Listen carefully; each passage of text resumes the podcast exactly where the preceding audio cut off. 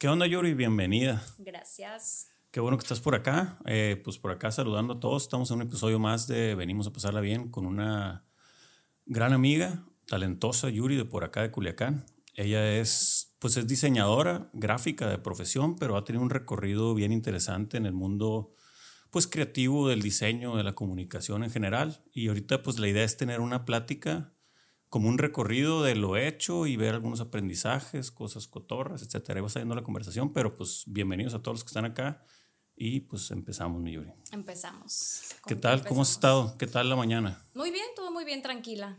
Qué bueno. para estar por acá. Eso. ¿Tienes salida próximamente de chamba?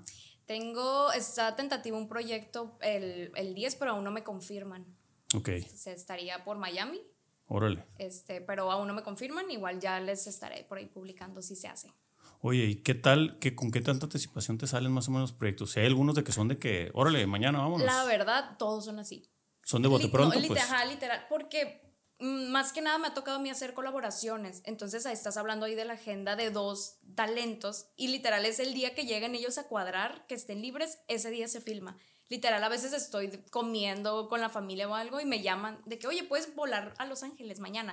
Y yo sí, dejo todo y sí, ahí voy. Y así, la verdad, yo te podría decir que es raro el proyecto que me toca agendarlo, así con anticipación, que yo tenga una preproducción de tiempo, no. Qué perro. ¿Nos puedes platicar a mí y a todos los demás qué es lo que estás haciendo ahorita exactamente y luego nos vamos a ir un poquito para atrás? Ok, ahorita estoy, hago dirección de arte y diseño de escenografías, principalmente para videos musicales. De un tiempo acá como que me he ido mm, orillando más ese camino de videos musicales, pero yo hago en general para foto, video, incluso hago arte para proyectos de, de, empresas, restaurantes, para todo lo que tenga que ver con diseño y como que ambientar un espacio, yo le entro. Todo lo que tenga que ver con diseño.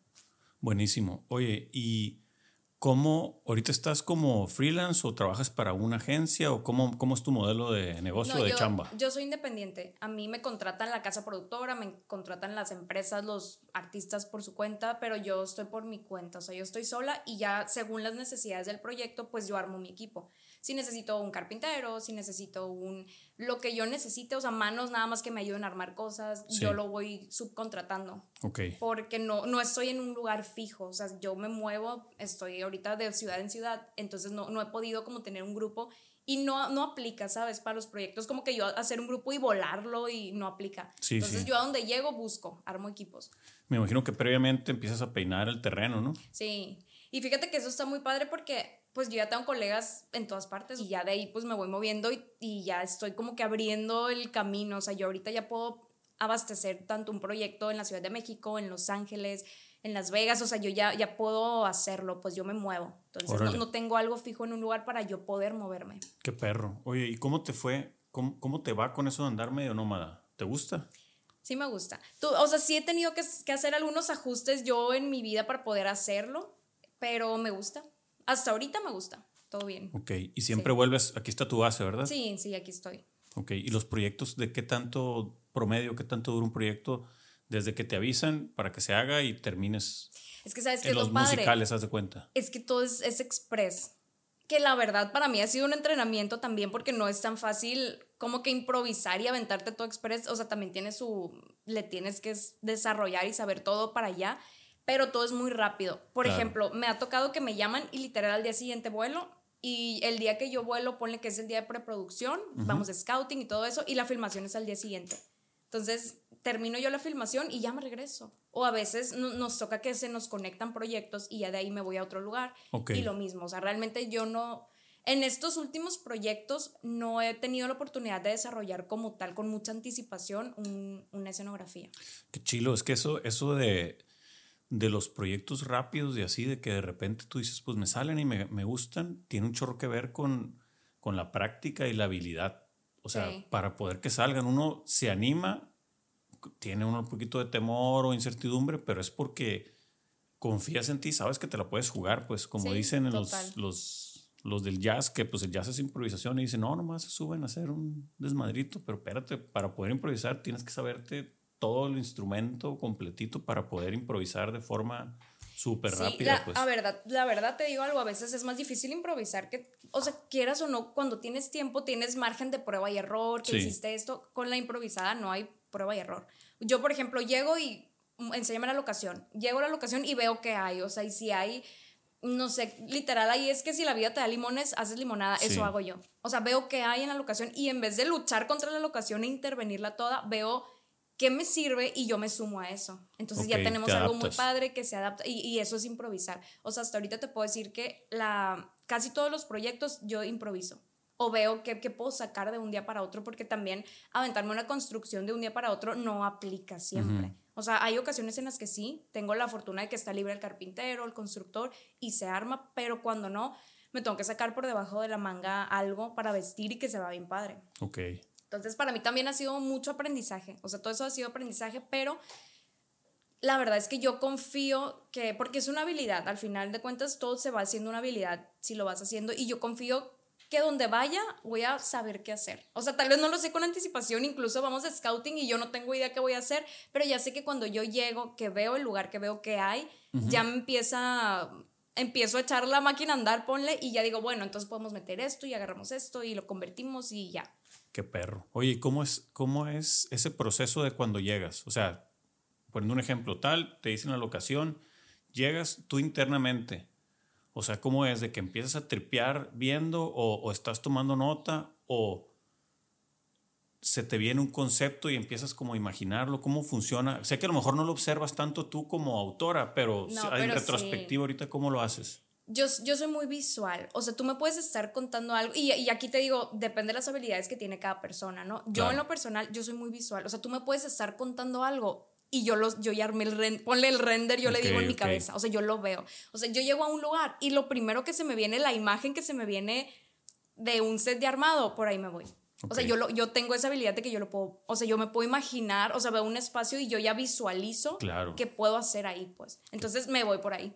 Qué perro. Y es lo que yo te digo, pero es por eso yo no me estreso, o sea, te lo juro, no, no me estreso, obviamente voy investigando de, qué se trata el proyecto, de qué trata la canción, porque todo tiene que tener sentido y al final de cuentas yo comunico. O sea, Ok. yo tengo que comunicar. Si la canción es triste, por ejemplo, pues yo tengo que hacer algo que se Claro. vea jodido y que se vea triste y, y así. Entonces, yo me preparo con toda esa información, pero hasta que llego al lugar, empiezo a aterrizar. Es como que, ok, puedo irme por aquí, por allá, para no meterme el pie también yo, porque si yo digo, oye, te voy a construir un dinosaurio Sí, que sí, sí, sí. baile, no lo voy a poder hacer, pues. Entonces, o, o sea, también estoy como muy aterrizada a ver qué sale para mañana, qué sale para pasado mañana, Claro. máximo dos días que tenga, por ejemplo. Qué perro, mi Yuri. Es un, Me- es me ha tocado- Un rush bien acá, ¿no? Sí. O sea, de- o sea Te- una adrenalina de, ay, güey, este rollo". No voy a decir nombres ni de canción ni de artistas ni nada, pero me tocó un proyecto en el que dos horas antes, dos horas antes del llamado, no tenía nada. O sea, no teníamos la locación, no tenía yo absolutamente nada. O sea, te estoy hablando de dos horas antes para que llegara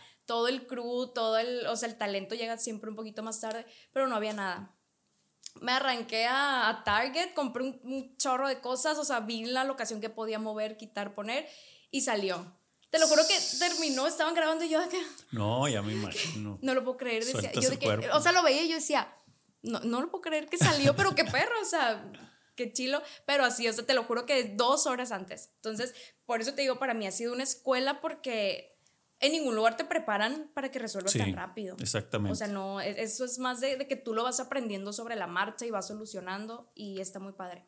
Claro, pero bueno, esto está súper perro. Felicidades, mi Yuri.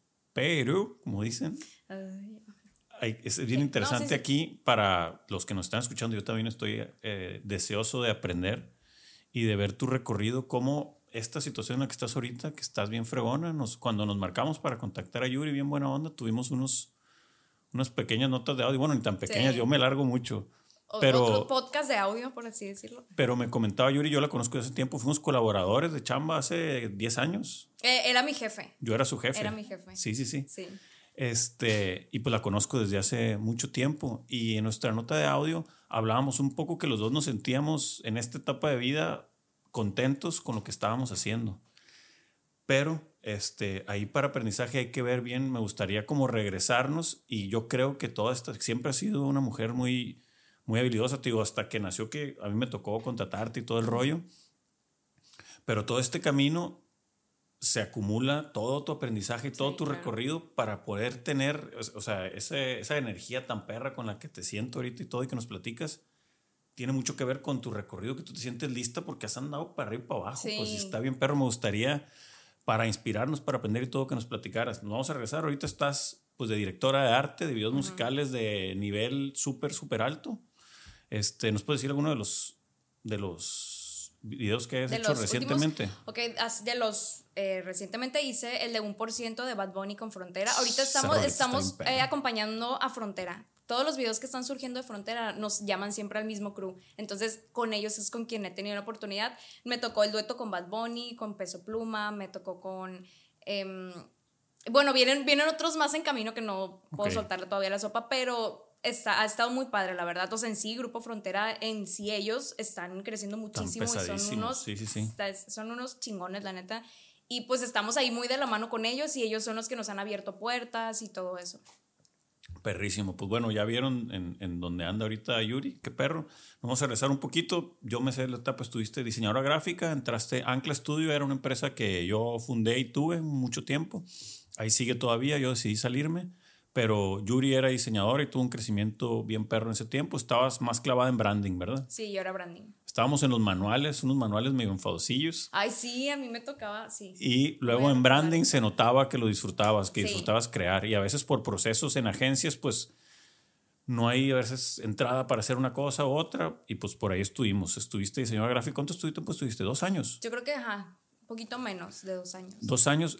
¿Fue tu primer Pero yo entré, fue, yo entré cuando todavía no me graduaba. Estaba yo en medio ah, tiempo, entré de medio tiempo y me acuerdo, no, no recuerdo que era en la mañana, si Ancla o la escuela, pero yo recuerdo que era medio tiempo escuela y medio tiempo el trabajo. En cuanto yo me gradué, que creo que fueron meses, ¿no? Fue muy poquito. En cuanto me gradué, entré ya de tiempo completo con ustedes.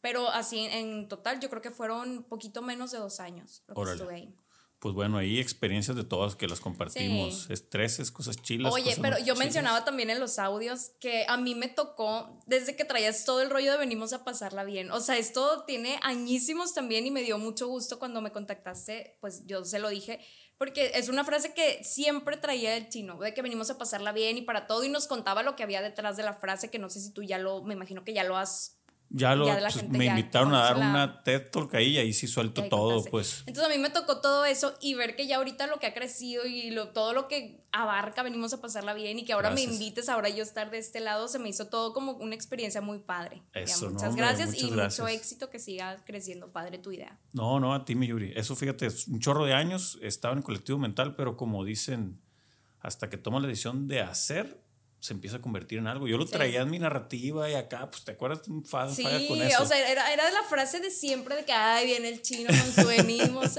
a pasarla bien, pero está padre, o sea, y está bien porque tal vez si lo hubieras hecho en ese momento, no lo hubieras hecho con todas las herramientas que ya lo estás haciendo ahorita y estuvo bien. Totalmente. O sea, está bien. Pero a mí, yo te lo mencioné porque se me hizo bien padre verte ahora con lo que es tu marca, cómo inició desde tu frase que decías siempre. Sí. Y ya eso se me hizo muy, muy padre.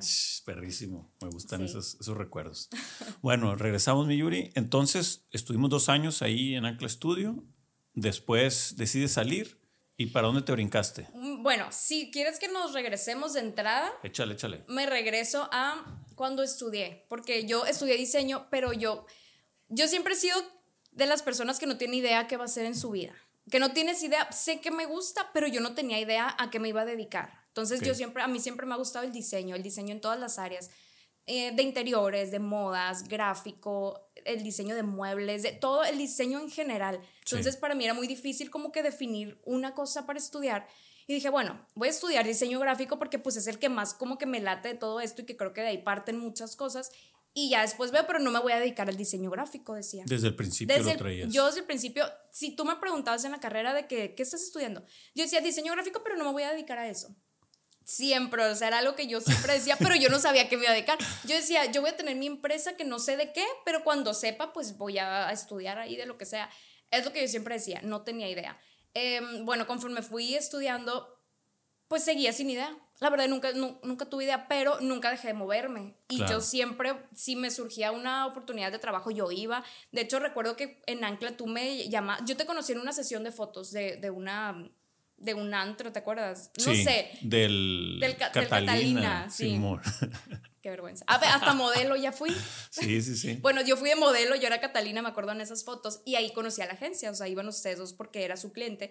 Y recuerdo que yo te mencioné que era diseñadora y tú cuando me contactaste me dijiste, oye, estoy buscando diseñador y me dijiste que tú eras, pásame tu portafolio. Pues yo ni siquiera tenía portafolios porque yo no me iba a dedicar al diseño. Y me, me pediste el portafolio y yo, pues no tengo, pero no lo voy a decir, obviamente. Me puse a armar uno tan feo, pero que yo no sé por qué me contrataron, pero gracias, gracias por haberme contratado. Pero estaba tan feo. es que sabes que esa parte está interesante. A lo mejor a ti ya te toca ahorita contratar a algunas personas. En el tema del diseño, yo soy, yo en lo personal, no hay otras personas que lo deciden por otra cosa, pero detecto como una línea que para mí muchas veces tiene más valor la idea que se está intentando ejecutar que la virtud de diseño. Y está el diseñador virtuoso y está el ejecutador o, que conceptualiza algo y a lo mejor no llega al producto final, pero pone el diamantito antes de cortarlo. Yo eso fue lo que detecté en ese portafolio. Que habían muy buenas ideas. A lo mejor no era el máximo nivel de diseño, pero estaba en su punto. Yo me pues. acuerdo, realmente los trabajos en sí no eran tan malos. O sea, estaba bien, pero el portafolio en sí, yo me acuerdo le puse un color amarillo y gris. O sea, el, diseño del portafolio estaba tan feo que yo ya, o sea, ya después, unos años después, me acordé y yo, qué vergüenza. Pero pues bueno, dije, me contrataron. Pero está padre también mencionar esta parte porque a veces somos los peor, los jueces más duros para nosotros mismos. O sea, yo cuando voy a hacer un diseño que es para mí, por ejemplo, el portafolio, me bloqueo porque obviamente quiero dar lo mejor y hacer lo máximo y a veces te, te presionas tanto por hacerlo muy padre que te terminas bloqueando y te limitas de cierta parte. Entonces está muy padre que tú menciones que tú como la persona que ves el portafolio tú te fijas en lo que hay dentro, no tanto en si le pusiste un moñito, una estrellita, o sea, así es. Lo que importa es tu trabajo, al final de cuentas es tu carta de presentación. O sea, tal vez yo te lo hubiera mandado en una hoja blanca y nada más el póster, lo que tú quieras, y hubiera tenido el mismo impacto.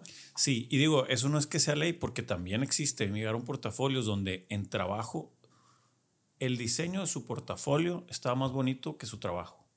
Y ahí te quedas, órale, güey, si puede hacer cosas chilas, ¿por qué no lo hizo en el trabajo? Entonces, como que es una cosa medio de feeling, pues, pero tienes toda la razón. Pero sí, o sea, yo en mi parte, yo, yo como que me exijo mucho cuando es algo para mí y termino bloqueándome y frustrándome y, siento que, por ejemplo, en esta ocasión me pasó y el, el, diseño del portafolio no era lo que yo quería, o sea, eso representaba mi, mi frustración, pero mis trabajos sí representaban mi trabajo. Pues. Claro. Entonces hay de todo. Buenísimo. Entonces, diseñadora, pero no ibas a ser diseñadora. Ah, pero yo no iba a ser. pero bueno, y, y, no, no soy en cierta forma. Bueno, X, ya fui, trabajé con ustedes, me gradué. Y me recuerdo que yo terminé de, en Ancla porque me surgió otra, otra oportunidad en otra empresa, que ya era más como un corporativo. Sí pues me fui al corporativo. Yo, la que no iba a trabajar de diseño, ya tenía, mira, currículum de diseñadora. Me fui igual, llegué al área de diseño, yo estaba en el tema como institucional, o sea, llevaba como el branding institucional. O sea, yo seguí en branding. O sea, mi expertise hasta ese momento fue branding. Y ya estuve ahí como un año más. Tuve la, oportunidad también eh, de trabajar en estos, o sea, en, en, una agencia que es algo más pequeño, más local, eh, sí tienes como variedad de, de, proyectos y eso, y tuve la oportunidad de ver cómo se maneja una empresa grande, porque era una empresa grande, ¿no? Eso sí, sí, eso se aprende un chorro. Todos los procesos, todos, o sea, los proyectos, campañas que tenían, pues eran a nivel nacional, grandes, o sea, tuve, te digo, esa es oportunidad de aprender, pero yo recuerdo que eh, eran los primeros meses que yo estaba ahí y yo dije, un año le voy a dar Dije, un año no voy a dedicar más tiempo de mi vida aquí, porque también el que sea una empresa, no veías nada más que esa empresa. Y yo veía nada más los dos colores de la empresa pues. y el icono de la empresa y ya, o sea, yo no podía ni proponer, ni no podía nada. Y dije, no, o sea, un año para que tenga peso en mi currículum, dije, pero no le voy a dar más. Y al año, poquito antes de cumplir el año, comencé con la inquietud de irme de Culiacán. Yo decía, pues es que el diseño, pues, o sea, fíjate, ya, yo ya de que el diseño en Culiacán, o sea, ya estaba considerando el diseño, pero yo no tenía todavía idea qué iba a hacer. O sea, siempre ha sido un, no tengo claro qué voy a hacer, pero tampoco estoy sentada en el sillón viendo qué me va a caer, no. O sea, es ok, no sé qué voy a hacer, pues voy a hacer lo que hasta ahorita sé hacer, que es branding, que es lo que estudié. Entonces, es como que, bueno, voy a ir haciendo esto. Si en el camino, en el camino se me fueron presentando oportunidades, estuve hasta en un programa de, de no, de tele, de que yo fui conductora como dos semanas, no, sé, sí, en vivo. No, eso es lo que yo te digo, o sea, yo siempre, nunca, no sé, nunca sabía qué quería hacer, pero yo agarraba todo. Y yo hacía de todo, siempre y cuando fueran cosas que me gustaran y que yo me, me, hiciera, o sea, que yo me fuera fiel a mí misma, a lo que a mí yo pienso, lo que me gusta, siempre hice eso. Entonces a mí, es lo que te digo, a mí me ha gustado siempre todo este rollo de, de, de todas las vertientes del diseño. Entonces lo que me caía, yo lo agarraba. Si me decían, oye, ayúdanos a, no sé, a decorar un, un área infantil, yo lo hacía. Lo, lo, que sea, lo que caía. Yo no me, no me limitaba en esa parte, pero tampoco tenía claro qué quería hacer porque todavía no había algo que me llenara o que yo dijera, es que en esto encuentro todo lo que me gusta. No, yo en, en, la dirección de arte ni siquiera pintaba en mi radar, yo no sabía que existía. Bueno, eh, me empieza la inquietud de irme a México, porque pues en Culiacán no hay muchas opciones de diseño y bla, bla, bla, y porque yo quería irme, sinceramente, o sea, yo dije, quiero vivir esa experiencia. Bueno, comencé a buscar, eh, contacté a un muchacho que era proveedor en ese entonces de la empresa donde yo estaba, y él hacía dirección de arte. Y yo dije, pues es el único que conozco, le voy a decir a él, o sea, fíjate, llegué a la dirección de arte, dije, le voy a decir a él que me, si tiene algún conocido en una agencia en México, para yo mandarle el CV al conocido. O sea, yo ya me estaba limitando de que yo pues diseño. Y bueno, me acuerdo que me puse en contacto con él y me dijo, a ver, pásame tu portafolio. Mm, y ya si se me ocurre a alguien, te digo, ¿qué onda? Le pasé mi portafolio, obviamente ya estaba más bonito que lo que tuviste, o sea, ya pasaron de dos años, tres ya era un portafolio más profesional, más en forma y todo. Y recuerdo que esta persona me contacta y me dice, oye, vente a mi empresa, me dijo. Yo, y yo me dijo, yo hago dirección de arte y eso, y yo necesito tener un diseñador de planta. Nunca he tenido, me dijo. O sea, lo estuve pensando porque quiero implementar. Me dijo, y quiero a alguien que me haga, por ejemplo, a veces yo tengo que hacer un supermercado, tengo que hacer un logo falso, etiquetas falsas, eh, todo falso, y necesito un diseñador que haga eso. Y yo, me metí, me acuerdo, a su Instagram y vi como que qué hacía. Yo dije, ay, esto está bien padre. O sea, yo decía, ay, está muy padre porque él tenía clientes, o sea, él le, él le hace con decirte, o sea, cuando yo me fui, mi primer proyecto, o sea, con el que yo llegué sin saber nada, obviamente, fueron los comerciales de Palacio de Hierro de Polanco, que eran unos, unos monstruos de comerciales con artistas perrísimos como talento principal. Y ahí yo de que, yo suelo hacer, hacer logos. Entonces, me, él me propuso eso y yo sí, sí, sí, le dije, o sea, sí, no, o ni siquiera lo esperaba, es lo que te digo, yo no lo buscaba. Y yo recuerdo, cumplí el año en la empresa esta, el viernes yo me salí y el lunes ya estaba en México. O sea, yo me mudé, cambié de trabajo, o sea, literal, yo dejé el viernes mi trabajo, me moví con mis tres maletitas, llegué. Como todo fue muy rápido, no tuve oportunidad de conseguir un DEPA ni nada. Entonces, una amiga que ya estaba viviendo allá, que tenía poco que se fue, me dijo, oye, llega aquí mientras encuentras un DEPA. Y yo pues acepto. Salí de la otra empresa el viernes, comienzo el lunes, literal el lunes llegué y fue mi primer día de trabajo. Entonces llegué, dejé mis maletas al depa de mi amiga y me fui a trabajar. Ya me, enseñaron pues de la oficina y lo que se hacía y yo estaba en capacitación esa semana. Y al mismo tiempo estaba yo buscando depa, que afortunadamente en México hay muchas plataformas y hay muchas cosas de, em, para encontrar depas y roomies y todo eso. Entonces rápido encontré. Creo que no estuve ni una semana con ella o una semana con la encontré mi depa y bueno, ya me mudé a mi espacio y todo. Y comencé a ver lo que era el mundo de la dirección de arte, pues porque yo llegué a una empresa, o sea, llegué con un director de arte que se dedica 100% a dirección de arte, o sea, él es director de arte, tiene su, su bodega de props, tiene sus proveedores fijos y tiene clientes muy buenos, muy importantes. Bueno, llegué, me tocó aprender es un mundo muy, muy diferente. O sea, yo estaba en, en, branding, en empresas, publicidad y lo que tú quieras, y ahora tenía que conocer todo este mundo de la producción de video, que es, que es otro rollo. Hay muchas como que áreas, departamentos, roles que yo no sabía. Entonces, bueno, ya entré yo como, pues aprendiz, o sea, estaba yo, me acuerdo que mi primera semana iba y venía con el director a juntas y ya veía todo lo que hacía, ya me iba empapando, yo, yo ya trabajando en mi compu, o sea, yo me llevaba mi lap a todos lados. Y lo padre de esto es que a mí me tocó estar, por ejemplo, si tenía reuniones con el director, con una casa productora, después con la empresa, yo iba.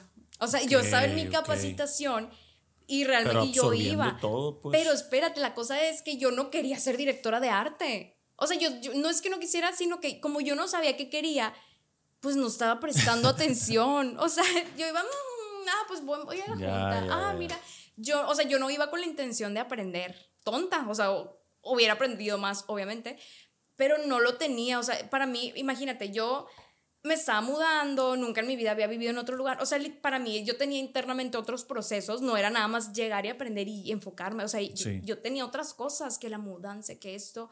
Entonces, pues me pasaba de, o sea, yo iba porque pues era mi trabajo y hacía y hasta renegaba como en cualquier trabajo, como que es, es mi naturaleza aparte. Entonces, ni siquiera, o sea, ya estando ahí, yo ni siquiera sabía que iba a hacer eso o que quería hacer eso. O sea, no lo estaba viendo como esa oportunidad me gustaba mucho el trabajo, sí. Obviamente tenía sus pros y sus contras. La, uno de los contras, que fue también por lo que decidí ya salirme de ahí, es que las jornadas son muy largas. Hay días de filmación de 23 horas, sí, sí. 22 horas. Vas a tu casa, te cambias y ahí te vas al día 2. Entonces, eso, a eso súmale que yo no tenía días de descanso fijos ni vacaciones, porque como había mucha carga de trabajo y no hay calendario, o sea, los puentes X, si es domingo X. Entonces, como que yo ya estuve allá casi cuatro años. Un chorro. Es mucho tiempo y yo ya empecé como que mm, tenía piques y renegaba cada vez más y así. Oye, perdón, Yuri, en esos cuatro años ¿Tuviste el mismo puesto o te moviste dentro de la dirección de arte en otras cosas? Yo era, eh, yo era asistente de dirección. Ya. O, sea, se cuenta, yo era el asistente del director, pero yo siempre fui asistente, pero obviamente de inicio yo únicamente me limitaba a hacer las cosas de diseño. O sea, si había que hacer un logo, si había que hacer... Habíamos, hacíamos ciertas visualizaciones que se hace cuenta cómo va a quedar el set, pero lo hacíamos de que con Photoshop y metíamos los props de verdad, yo hacía eso. O sea, yo hacía todo lo digital. Pero como conforme ya fui como que aprendiendo un poquito más, ya me soltaban cosas, o sea, ya ambientaba yo espacios. De mm. que, oye, aquí va a ir una sala, aquí están las cajas de props y todo eso, y yo empezaba a acomodar. Y ya pone que el director iba y, le daba sus toquecitos de su gusto, de que reacomodar y eso. Pero, o sea, siempre tuve el mismo puesto, pero como que me fui, iba haciendo cada vez poquitas más cosas. Y ya yo me encargaba de, de proveedores, de, de, enviar archivos, recibir, conseguir. Este, pero, o sea, sí iba haciendo más cosas, pero siempre era, o sea, no podía ascender porque ya era él, pues. O sea, yo era la segunda, ponle que tomaba, podía tomar decisiones en cuanto a diseño, no, no en cuanto a la empresa. Entonces, pues eso fue, estuve, te digo, el tiempo que estuve allá, sin querer, aprendí, la verdad, porque no era mi intención, no, mi intención no era, ah, yo voy a ser directora de arte, le estoy aprendiendo a él, tontamente, porque obviamente lo hubiera hecho mejor, o sea, lo hubiera canalizado mejor, hubiera aprendido más, hubiera hecho mi cartera de contactos, nada, o sea, a mí me cayó de noche en mi en mi búsqueda. En tu búsqueda, Ajá, en mi búsqueda de es que no sé todavía qué es lo que quiero hacer. Ya estaba en algo que me gustaba mucho, pero no, no, como no lo estaba enfocando yo en que esto iba a ser, pues me pasó medio de noche. Entonces te digo, yo no me di cuenta, lo poco que aprendí o mucho, yo no me di cuenta. Hasta que me regreso a Culiacán bueno, estando allá, yo em, ya como que querías cambiarme de ahí por lo que te digo de los tiempos, horarios y todo eso. comencé a buscar trabajo. Y la verdad es que yo tenía un trabajo muy padre. Ahí fue cuando empecé a ver de que, bueno, entonces que sí me gusta mucho mi trabajo. Porque yo buscaba y buscaba y no había nada que me llenara. Esa es una forma interesante de, de reafirmar lo que tienes. Uno, uno a veces no se da cuenta de lo que tiene hasta que te comparas o empiezas a ver hacia afuera. Cuando uno es sobre todo tan clavado en algo, pues. Es que totalmente, y, y, y, lo menciono justo porque siento que hay, yo siento que hay dos tipos de personas. Los que tienen clarísimo qué quieren hacer de su vida y los que no tenemos ni idea. Y qué perro, los que lo tienen claro, pues van sobre eso y son bien chilos.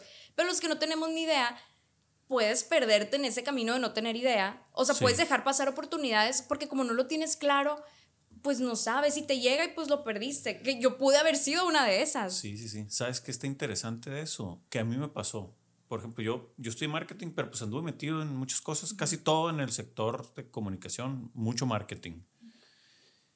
Y me pues estaba en la parte creativa, crear, crear, pero ya a lo mejor ya de viejo me hice un poco más idealista y encontré, yo siempre había sabido que estaba haciendo mi vocación y, siempre he sido muy feliz en la etapa en la que he estado, la neta. Soy muy, me gusta un chorro aprender, lo disfruto un chorro hasta la fecha, ojalá y nunca se me quite. Pero me di cuenta en el momento de este idealismo que te digo que fue como en pandemia, que empecé a querer crear cosas pero que trascendieran. Mis clientes depende de, muchos factores, las cosas que se están haciendo. Hay cosas que uno propone y se hacen, a veces no, etcétera, etcétera. Entonces me empezó a pasar tener la necesidad de expresarme yo como humano. Entonces, todo este tiempo de andar trabajando en marketing, agencias, pues me dio un músculo creativo de comunicación muy bueno, entonces des, ya ahorita en esta etapa en la que estoy, digo, esta es, creo que esta era. Siempre había andado cerca, pero ya es yo expresarme, yo crear, ya sea una marca o algo, o hacer este tipo de cosas, aprovechar toda la creatividad para, para poder crear o proyectar lo que pienso y lo que siento. Pero es que fíjate cómo, o sea, ahorita con, con tu historia, como siempre tenemos claves y no las vemos. O sea, lo tuyo era comunicación. O sea, tú me estás diciendo yo comunicación. Sí, sí, todo, todo es comunicación. Es, nada más no, no, sabías qué enfoque de comunicación o, o no sabías cómo canalizarlo para que fuera lo que a ti te gusta. O sea, todavía no llegabas a eso, pero tú tenías claro dentro de tu no está claro. en el caminito y alrededor, pues. Tú estabas en la comunicación. En mi caso, yo estaba en el diseño. Yo no sabía qué, ni dónde, ni cuándo, pero yo tenía claro que era diseño. Era algo de, de crear. A mí me gusta crear. O sea, eh, porque diseño hay muchas ramas y lo que tú quieras, pero yo, yo a mí me gusta crear lo que sea. O sea, si tú me dices, me das una hamburguesa, yo te voy a hacer un castillo con la hamburguesa. O sea, eh, o sea no, no me limito a que sea gráfico, que sea editorial, no. Perrísimo. Y lo tuyo es comunicación. O sea, si te das cuenta, el común denominador aquí es que no sabíamos en, en sí qué queríamos, pero estamos encaminados. Claro, andamos haciendo y buscando. Y los brinquitos que tú diste fueron dentro de lo que a ti te gustaba y haciendo lo que a ti te gustaba, pero sin tener claro a dónde ibas. Pues, Exactamente. Es lo que yo te decía hace rato que siempre es importante serte fiel a lo que, ti, lo que tú eres, lo que a ti te gusta. Y te lo juro que de cada, cada brinquito que des, cada oportunidad que te salga, conoces gente, no te imaginas, o sea, no te imaginas a quién vas a conocer, qué vas a aprender. Y si estás haciendo lo que a ti te gusta, ya te sirve para tal vez si tienes una lista, decir, bueno, esto ya lo hice y no me gustó, voy a, voy a ver qué otra cosa sigue. O de que, bueno, esto sí me gusta, lo dejas por ahí. Y ya que hagas otra cosa y dices, oye, ¿cómo puedo empalmar este otro que me gustó con el que ya tengo arriba? O sea, lo vas haciendo así y vas definiendo el camino. Claro, va, se va puliendo la piedrita, pues. Entonces, es por eso el, el, el, irle buscando el que yo digo, cualquier oportunidad que te caiga, cualquier trabajito, por más chiquito, colaboración, lo que tú quieras, te suma. Y te suma experiencia, y te suma gente, te suma todo. Y vas tú formando y trazando el caminito que te está llevando a lo que tú estás descubriendo que quieres ser, pues. Sí, ahí, está interesante eso, sobre todo por eh, cuestionarnos a veces es, bien chilo, pues digo, sin andar complicándonos la vida, pero a ver, estoy haciendo esto, por ahí hay un libro que dice, lo que estés haciendo, cualquier cosa, piensa si te lo va a agradecer tu yo del futuro. Si te lo va a agradecer ese güey, hazlo, no importa que sea.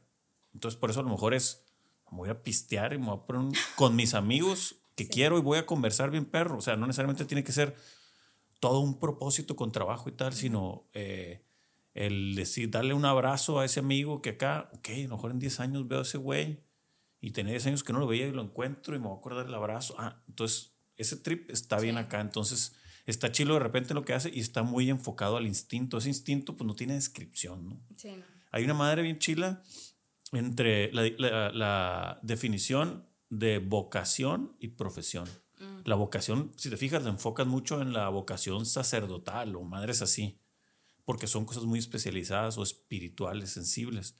Pero vocación es un talento con el que naciste para potencializar tu vida.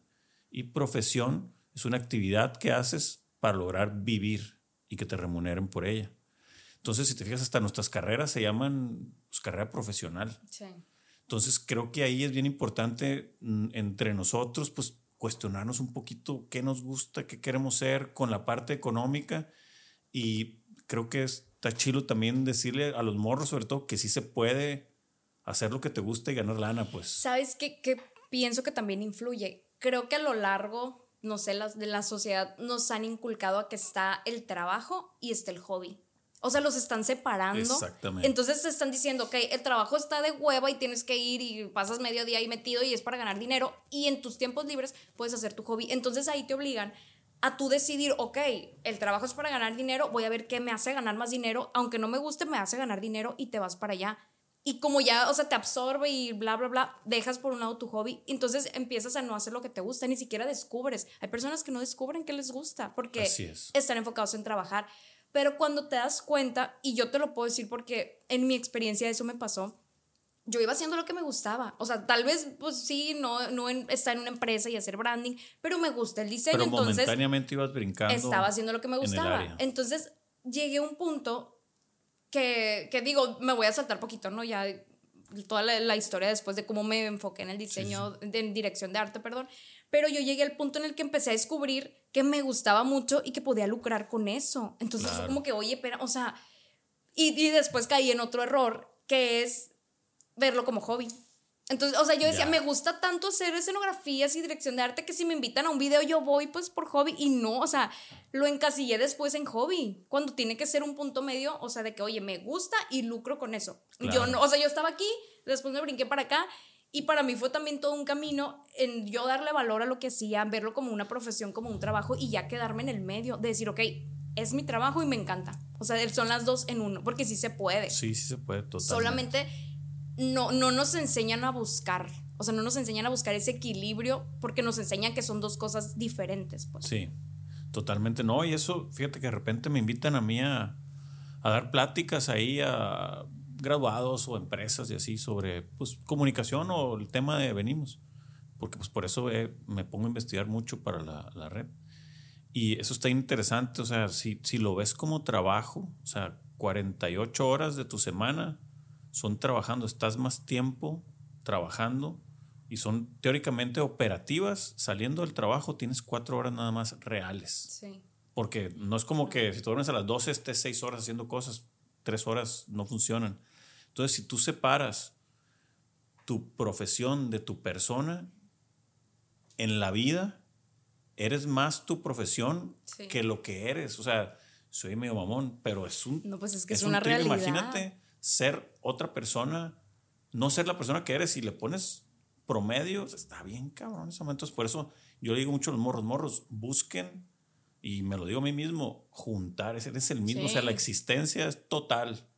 Y también se trata mucho sobre los valores de la vida. De, hay gente que en la chamba son unos desgraciados y por afuera son bien buena onda, que se vale, pero la existencia es para todo, pues son los mismos valores. Sí, es, es un tema, la verdad es un tema porque si estás hablando de de toda tu vida. O sea, te lo juro que yo creo que hay personas que trabajan más que lo que duermen. O que lo que, o sea, no.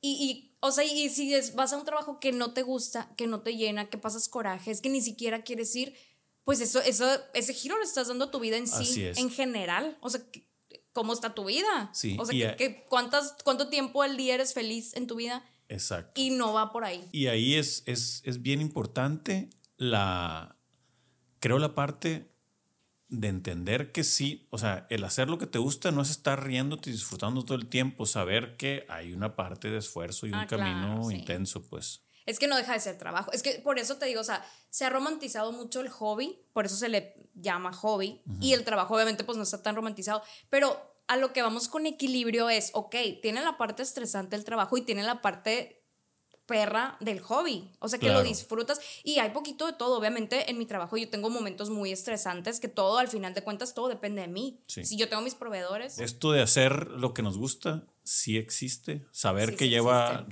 esfuerzo por medio, pero cuando sabes que estás en el canal correcto, hasta haces hasta te vuelves, a mí me falta que me vuelva medio masoquista, que no hay pedo, aquí le doy. Pero es que te digo algo, a veces estás en el canal correcto y no te das cuenta. Sí, o sea, debes de saber cuándo dejar ya de buscar.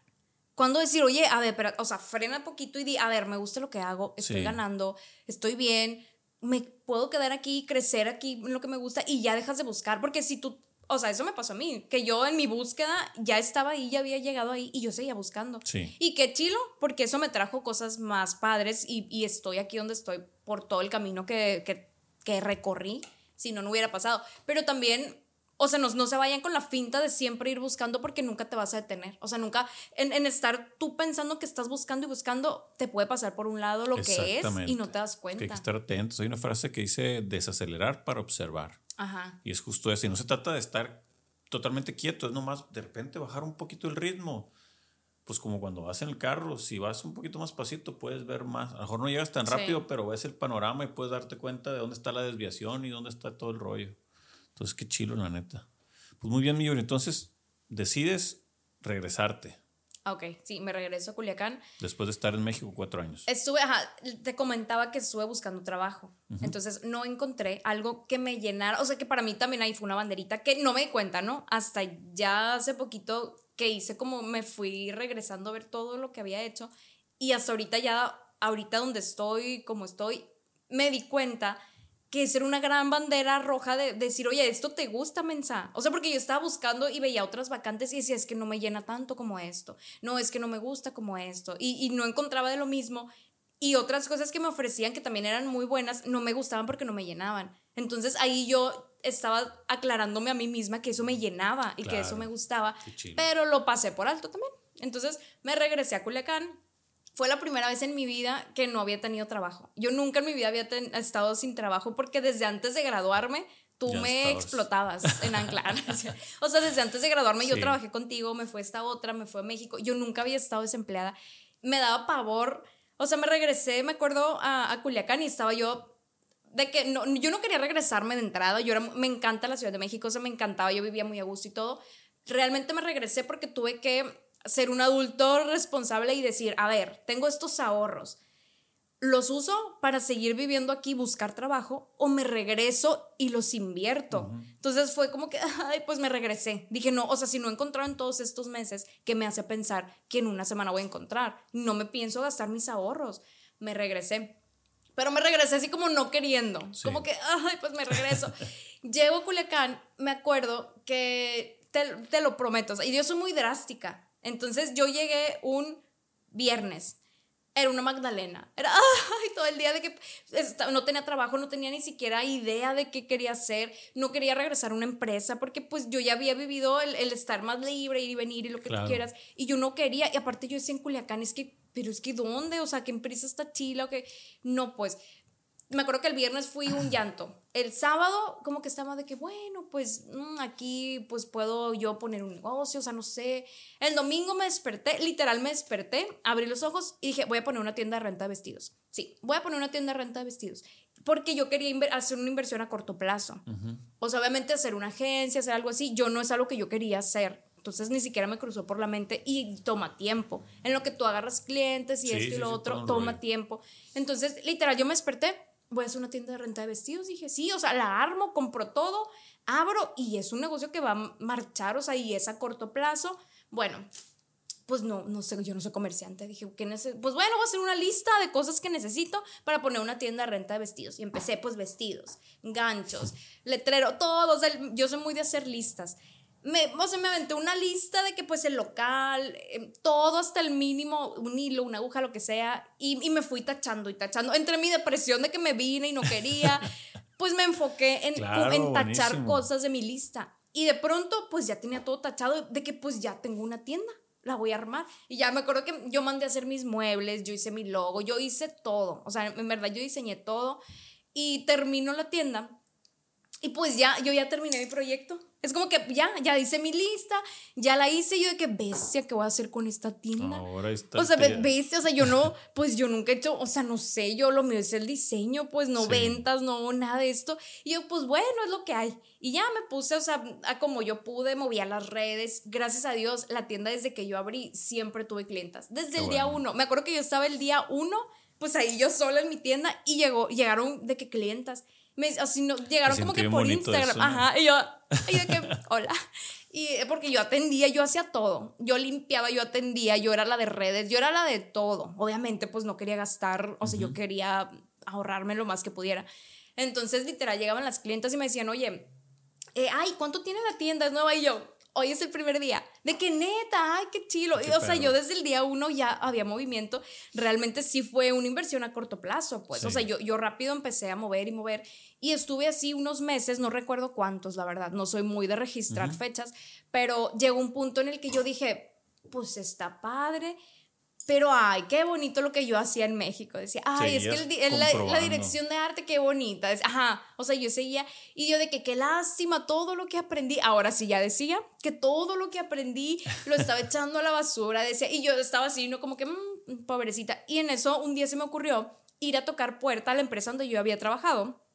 Y dije, oye, pues, pues yo ya conozco a la gente de ahí, yo sé que tienen estudio de foto, que tienen estudio de video, pues voy a ir, o sea, ofrecer mis servicios de dirección de arte y pues ya empezarlo a hacer, o sea, dije, Ay, estoy desperdiciando todo ese conocimiento, según yo decía, ¿no? Sí. Bueno, voy a la empresa y pues sí, o sea, ya les platiqué, ellos ya seguían lo que yo venía haciendo porque los conozco, o sea, de, cuando yo trabajé ahí. Total, que fue como que, ah, pues sí, te vamos a empezar a mandar proyectos para ver qué onda. No había como tal un área, o sea, una un puesto de eso, pues no, no lo tenían. Entonces yo dije, bueno, pues aquí estoy, o sea, si se les ofrece y ya me empezaron a llamar para un proyecto, dos proyectos y así comencé. O sea, gracias a ellos que confiaron en mí, que me llamaron y todo, empecé yo por mi cuenta a hacer ya dirección de arte aquí en Culiacán. Entonces tenía yo la tienda por un lado me acuerdo que contraté una niña porque empezaba a haber como más demanda cada vez. Este, entonces ya la tienda estaba con una niña, yo iba y venía y yo ya empecé como que enfocarme en este rollo. Era más para foto, era como foto fija, pero pues yo ahí estaba para mí, era mi primer, o sea, era yo como independiente, pues. entonces ya estaba aprendiendo a solucionar todo yo, o sea, yo ya no tenía un director que me decía qué hacer ni nada, era yo haciendo lo que yo, mis ideas, mis diseños, mis propuestas. Y, la verdad me sentía muy cómoda con eso, o sea, se me facilitaba, me gustaba, sabía cómo resolver, o sea, cosas, realmente sí aprendí mucho todo el tiempo que estuve allá. Claro. Pero yo hasta que lo estaba haciendo acá me di cuenta, y hasta que lo estaba haciendo acá me di cuenta que me gustaba mucho y capté y dije, porque nunca había captado que la dirección de arte lleva poquito de todo. O sea, ves desde construcción porque construyes escenografías, yo hago planos, hago todo, ves diseño de interiores, yo visto todo, o sea, ves diseño gráfico, ves diseño, ves hasta editorial, ves arquitectura, yo diseño muebles y los mando a hacer fake, o sea, chafas, ¿no? No te digo que duran toda una vida, pero veía poquito de todo, entonces yo, mi sueño era hacer algo donde tuviera, o sea, o pudiera hacer poquito de todo, pero yo decía, es que eso no existe. Entonces me doy cuenta que sí existía y que era eso, o sea, que ya lo estaba empezando yo a hacer y como que me empecé a sentir más, más animada, más cómoda y empecé a moverle poquito más y en eso estaba cuando llega la bendita pandemia. Entonces cerré mi tienda por la pandemia, obviamente, pues no había fiestas, no había nada. Entonces cerré la tienda y, y casualmente fue cuando más trabajo tuve yo de dirección de arte. Literal, estábamos encerrados en el estudio, el fotógrafo, el, el muchacho, el, el de la cuenta y yo, y sacando y sacando. Entonces yo nunca dejé de trabajar, pues. O sea, gracias a Dios, o sea, cerré la tienda, pero viví del, del, arte, entonces fui aprendiendo más, fui como que yo haciendo más portafolio, fui yo misma demostrándome que podía, pero te digo algo, sabes que también creo que es bien importante, que yo siempre creí que podía hacerlo. Sí. O sea, siempre si a mí me dan un, un, un proyecto, es como que sí, ¿Cómo lo vas a hacer? No sé, pero yo sé que se me va a ocurrir algo. O sea, entonces ahí entra el que tú tienes que creer primero en ti, porque si no vas a vivir con la inseguridad y no te vas a animar a hacer nada. Sí. O sea, entonces yo me acuerdo que yo agarro proyectos y es, ¿cómo lo vas a hacer? Pues no sé. O sea, literal, a veces yo me iba a Home Depot y recorría pasillos para ver, qué, me servía. Y yo decía, con ese gancho yo puedo colgar, no sé qué, y, y lo agarraba así. O sea, no, no, no limitarte, porque también digo, es una ventaja que tiene la dirección de arte que todo, no hay, no hay imposibles, no hay límites, porque como todo se puede hacer fake, todo lo puedes hacer. Neta, no hay algo que yo te diga, pues no, no se puede hacer porque yo te lo puedo hacer aunque sea con algo que ni al caso y que tal vez no se va a poder usar, pero tú lo vas a ver y va a cumplir su función. Chorro de creatividad. Entonces, o sea, lo chilo de esto es que yo no, no tengo límites, o sea, no hay límites porque yo, a mí me gusta mucho explorar diferentes materiales y un día pinto y otro día armo esto y otro día, entonces, esto lo juntaba todo. Y me gustó y entonces como que dije, bueno, voy a empezar a buscarle por acá, moverme por acá y, y ya, o sea, así fui entrando. Qué chula. Pero no me enfocaba en videos. O sea, yo hacía lo que me caía. O sea, si era fotos, si era, me tocó hacer hasta un camioncito que anda por ahí vendiendo tenis, yo hice todo el diseño del ah, camioncito, o sea, diseño y, o sea, mm, ¿qué más? Me tocó hacer de todo, pues, o sea, locales, hay, hay una como de vending machines también que yo vestí todo, hice el logo y todo eso, entonces es no limitarme, o sea, yo, yo si tuviera que decir como que cuáles han sido las cosas de las que yo me he agarrado, es la primera, no dejar de moverte, o sea, buscarle, agarrarle y, y trabajar en esto y hacer lo otro, y no limitarte. O sea, no limitarte. Es como que, ok, tal vez no sabes cómo lo vas a hacer, pero puedes investigar, puedes preguntar, o sea, háblale a alguien, no te limites, porque cuando logras hacer eso, que no sabías cómo lo ibas a hacer, no sabes la satisfacción y el conocimiento que te deja. Porque aprendes a hacerlo, entonces ya es otra cosa que sabes hacer. O ya o, tú mismo vas agarrando esa seguridad de que, ok, tal vez no lo sé hacer ahorita, pero puedo investigar y yo lo puedo hacer. Entonces, esa seguridad que te da el que tú sepas que lo puedes hacer, te abre muchas puertas. Sí, totalmente. Fíjate, yo coincido contigo en eso. Yo me hice como mi propia definición de creatividad, porque de repente lo relaciona mucho la raza con alguien creativo, tiene que ser alguien artístico, no sé qué. Y no necesariamente creatividad es crear donde no hay recursos. Entonces, tú lo hiciste en un ejemplo muy claro. Yo también lo veo así, o sea, como las ideas a veces no llegan así. La verdadera creatividad está cuando no andas inspirado y es órale y hay un tiempo y entras a la realidad donde hay un tiempo de entrega, hay un presupuesto y no sé qué. Ahí es cuando realmente parte. Por eso esa parte artística de la creatividad, claro que existe y es una parte muy bonita y hay veces que ya te ha pasado que te llega, de, que te llega una idea así nomás o no. Pero, o sea, sin tener un proyecto y sin nada. No, con un proyecto, pero de esas veces que con un chorro de facilidad. Ah, sí, qué sí. momento tan perrísimo ese. De que, bueno, me voy a sentar a hacer la propuesta, plum, ya quedó. Y yo, ah, y pasó media hora y ya quedó. Sí, es, es tan bonito. Sí. sí, yo lo que trato cuando sucede eso es pensar un poquito qué pasó previo. Como para ver la fórmula. Para ver qué era. Yo acá que me despierto y doy un paso y acá. Y no lo has descifrado. ¿Sabes? ¿De que desayuné cereal ese día? No lo has descifrado. Lo único que sí es ejercicio. A mí el ejercicio, la regadera y el ejercicio físico, me, hay, como que me hace, como tripeo mucho, me hace como que afinar la máquina. Mm, como que tal vez enfocarte poquito, ¿no? Yo creo que eso es. Es que cuando estás haciendo eso, por ejemplo, cuando haces ejercicio, estás enfocado en eso. Y no te llega todo el ruido mental. Entonces, como si te das cuenta, entonces ahí una de las fórmula sería enfocarte. Cuando te llegan, que es bien se siente bien rico cuando te llega la idea así nomás, ¿no? Que te llega ya todo, con nada más falta el render y ya. Sí, pero digo, eh, creo que esa idea tiene mucho que ver con lo que decíamos ahorita de haber escuchado lo suficiente. O sea, es, es, casi imposible llegar a un proyecto de la nada sin conocer y porque nosotros que damos servicios creativos muchas veces pues hay un humano detrás. Entonces no, no puede ser no puede ser algo ajeno a él. ¿Sabes? Nosotros somos un espejo para proyectar lo que él es o lo que él quiere, ya sea empresa, artista, tal, tal, tal, tal. No, y aparte porque la función, o sea, tanto lo que tú haces como lo que yo hago, la, lo principal es comunicar algo. Entonces, tienes que ver qué vas a comunicar. Yo te puedo hacer un set bien bonito, pero si no, no, no es lo que el cliente quería comunicar, no le va a servir. Entonces, o sea, sí puede ser muy artístico y puede ser lo que tú quieras, pero si no estás comunicando, no está funcionando lo que tú estás haciendo. Entonces, el saber, el poder comunicarlo es escuchar lo que tienes que comunicar y teniendo esa información le sumas tú tu creatividad, tu aporte y ya es el, el resultado, es justo lo que el cliente necesita pues. Perrísimo, Yuri. Oye, entonces a ver, platícanos ya entonces cómo fue nos platicaste lo del ya por fin dinos. A la grande, no, no, no, está, bien perra la historia. Eh, ¿Cómo fue que te especializaste en lo de los videos? ¿O temporalmente estás en esto? Realmente, sí, realmente eso tiene muy poquito, ¿eh? Entonces no te puedo decir de que ya aquí me voy a quedar porque no sé, hasta la fecha no sé, pero al menos ya encontré por dónde quiero seguir caminando, pues. Pero bueno, estaba haciendo así poquito de todo. Después eh, seguía haciendo branding. Sabes que el branding como que no lo dejé. Lo veía como un, bueno, pues si me cae algo yo lo puedo hacer en mi casa, lo despacho y así.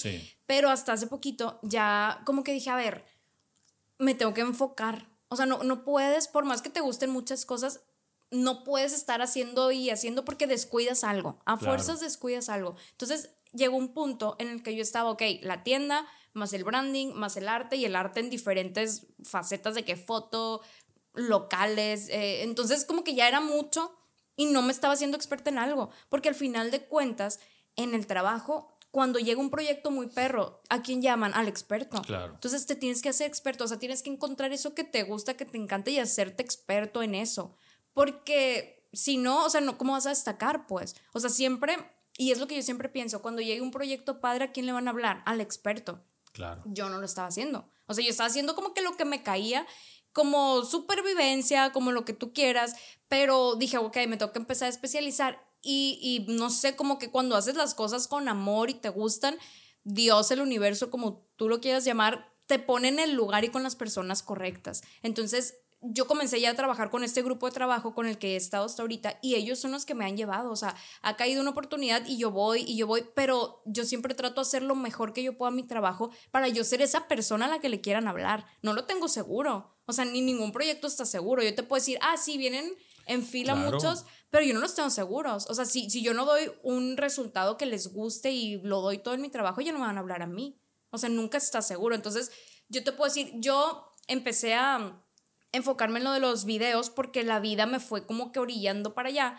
que todos los videos que caían eran fuera, entonces yo ya no podía tomar trabajo, o sea, proyectos acá en Culiacán tal vez. entonces te digo, yo fui fluyendo, pero ya teniendo la certeza de que esto es lo que me gusta hacer. O sea, es lo que te digo, tal vez todavía no tengo claro qué va a pasar. Sí, sí, más adelante. Porque la verdad, em, no, siento que, que, todos vivimos buscando ese destino y tal vez no hay un destino, es el trayecto nada más. Entonces, por ejemplo, yo te puedo decir que ahorita mi trayecto me gusta. O sea, estoy muy a gusto con mi trayecto. No sé que sigue. Estoy esperando que me sorprenda la vida. Yo misma me sorprendo a veces, ¿sabes? Que hago sets y digo, ay, yo lo hice, qué chilo. O sea, me gustó, dije. O sea, me gusta. Entonces, también llegar a ese punto implica mucho trabajo, implica mucho conocerte a ti, saber tus capacidades, tus límites. O sea, es, es buscar adentro. O sea, cuando tú ya detectas qué te gusta, ya tienes una búsqueda, pero te queda la otra que es la más difícil, que es buscar adentro de ti. Exactamente. ¿Para qué eres bueno? ¿Cómo vas a poder explotar eso? ¿Cómo lo vas a crecer? O sea, ¿cómo vas a lograr destacar en eso? O sea, eso es un chambón, pues. La chamba no termina, pero lo chilo es que te esté gustando esa chamba, pues. Entonces a mí me está gustando y, yo misma me, me, pongo retos y los logro y es una satisfacción personal, ¿no? Nadie se entera, ¿no? Pero eso también me hace que yo esté feliz con lo que estoy haciendo y no sé, o sea, siento que es un equilibrio de muchas cosas, pero cada una requiere un trabajo individual. O sea, tanto en lo profesional como en tú lo personal, en todo, pues. Está bien interesante eso que comentas. Felicidades, mi Yuri. Que comentas de, de, lo, de lo experto. Eso es, es, algo que pocos, muchas veces a los creativos nos gustan dar metidos en, en, todo. En cada quien creativo me refiero en su giro de diseño, comunicación, lo que sea. Pero sí, esa especialización es súper valiosa, sobre todo viéndolo en el esquema eh, económico de remuneración es la forma de tener acceso a las compañías o artistas o lo que sea mucho más grandes. Por, hace poquito leí en un libro, ahorita que decías eso, bien interesante, hablaban sobre la facilidad eh, y lo hablaban en el tema económico, decía, es una teoría, ¿no? Pero se me hizo chila.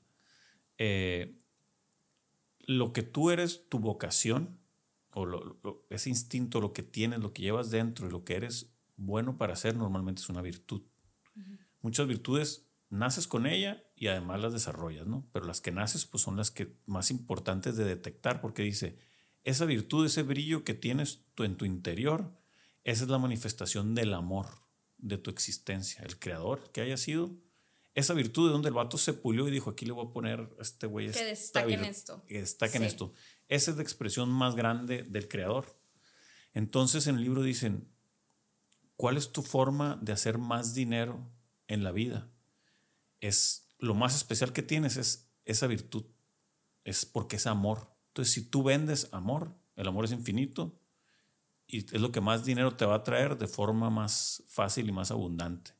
Entonces se me hizo, o sea, está medio romántico y maníaca la historia. Pero es que sí. Pero está bien bonito. Entonces dice, el, el vato termina diciendo como, como, como jugando. O sea, es un, es un buen momento para que te conviertas en una prostituta, en el mejor de los sentidos, de vender amor. Dice, vende tu virtud. Y vendiendo tu virtud es una fuente inagotable. Pero es que sabes que, por ejemplo, siento que todos estos temas nadie lo entiende hasta que lo vive. Sí. Entonces, como, como la gente se desespera y no lo está viviendo, deja de buscar eso. Pero todos los clichés, todos los clichés de que haz lo que te apasiona, vive de lo que... Todo eso es cierto. Sí. Pero como la gente no llega a experimentarlo, pues piensa que no es cierto. Es que ahí conecto, mi Yuri, está bien chido que tú has estado diciendo mucho, estar haciendo, estar haciendo. Cuando estás haciendo, muchas veces, lo hablo por mí, y creo que ahorita en lo que comentas también fue por ti, muchas veces hacer algo y que no te guste es más valioso que hacer algo que te empiece a gustar o que te guste leve, porque muchas veces saber los nos te están aventando, te están pegando un sope porque te vayas por lo que sí. Entonces, por eso, cualquier cosa que suceda, verla como una oportunidad es, si no era, pues ya sé que no me gusta, entonces no lo voy a volver a hacer. Si sí era perrísimo, entonces por eso esa parte como del equilibrio en las decisiones y es un poquito en lo que se basa, venimos a pasarla bien. Muchas veces la gente la ve como, sí, venimos a pasarla bien, es andar de vacaciones y fiesta. No, güey. O sea, yo la paso bien en mi trabajo. Exactamente. no es imposible, pues. Y es cómo capitalizar, es decidir, güey, pues si me pasó algo gacho, pues ahí te metes a las teorías, ¿no? Pues todo es temporal, güey, saber que en unos días, o si estoy deprimido, tal vez en un mes, pero si me pongo a hacer cosas, se me va a quitar. Es una, como pues perspectiva y una lucha constante, no es un estado. Muchas veces raza de repente ven en la calle y, hey, no que venimos a pasarla bien, no sé qué, yo pues, pues sí, güey, pero... Vengo caminando. Lloritando, o sea, más hasta de malas y de, momentáneamente deprimido tal vez, pero, o sea, a mí la frase, por eso decidí sacarla, me sirvió para, oye, esta madre sí me... Cuando menos esa raza que me lo dice, en el momento yo reniego, pero, o sea, tiene algo de razón. Es como que peste, o sea, lo estoy, si, si ellos lo están viendo, es porque lo estás reflejando, pues entonces sí hay algo, pero te digo algo también se vale, o sea, no, les, no, no es una mala vida porque tuviste media hora mala, pues, o sea, no, eh, al final de cuentas es una decisión. Por ejemplo, tal vez tú no te estás dando cuenta, ya de que te dijeron dijiste, bestia, así. Ok, sí, decaí poquito, pero ya, y te levantas y es una decisión, Así pues. Es, tú decides ignorarlo y quedarte ahí, o tú decides de que bestia, no, bueno, vamos a ver, hacer lo contrario y levantarle. O sea, es una decisión al final de cuentas. Pero si te das, o sea, si te das cuenta, todo en la vida es una decisión. Claro. Tú estás en tu trabajo porque tú lo decidiste. Tú estudiaste porque tú lo, o sea, todo es una decisión de qué lado quieres estar, pues, dónde quieres estar. Sí, por ahí una vez es en, tuvimos una marca de mezcal, yo y el Cuch y el Barbas, Colores Santos se llamaba. Ah, sí, sí me tocó. Y me acuerdo ahí en la, ahorita me acordé con eso, se llamaba Colores Santos y mi argumento creativo que escribí fuera, la vida son colores, cada decisión que tomas es un color y tú eres ese recipiente impresionante en el que va a estar. Entonces, cada decisión hace lo único de tu vida y lo único lo hace lo bueno y lo malo. Entonces, por eso, eso de que somos únicos y entre más hagamos, más vamos a definir ese color que somos.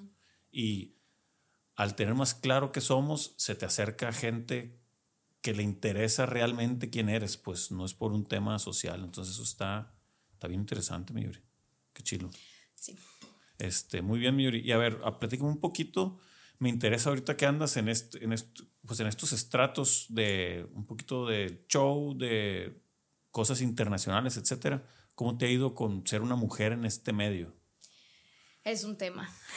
es un tema. Em, mm, mm, mm.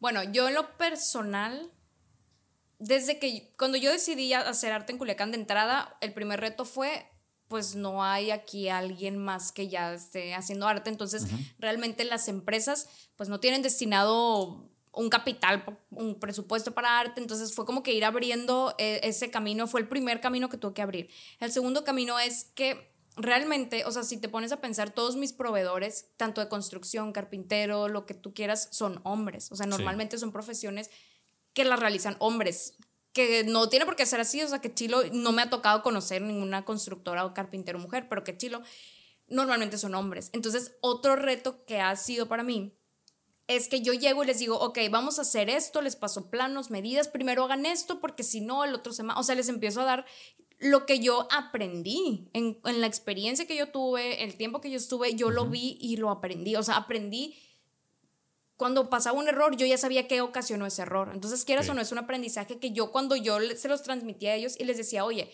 no lo hagas así porque pues va a salir mal y esto y lo otro, era como que, no, como tú no sabes, niña, o sea, aparte yo soy un tapón de 1,60, así toda flacucha, entonces me ven y es como que niña y tu papá, así te lo prometo. Yo veía, o sea, cuando yo quería mandar a hacer un letrero, hacer algo y que yo llegaba con mis medidas, mi tabla, o sea, yo siempre traigo un flexómetro en la bolsa, era como que y tú nos vas a decir, o sea, ¿y tú quién tiene las medidas? Y yo, hey, yo, o sea, yo les voy a decir. Pues. Entonces, ese también ha sido un tema. Que, bueno, ok, ya logré que me prestaran atención, que me quisieran brindar el servicio y eso. Llego yo a decirles cómo me gustaría que hicieran las cosas o cómo hay que hacerlo para que me funcionen pues no, no, lo vamos a hacer de tal forma porque ya sabemos que así funciona y no lo hacían.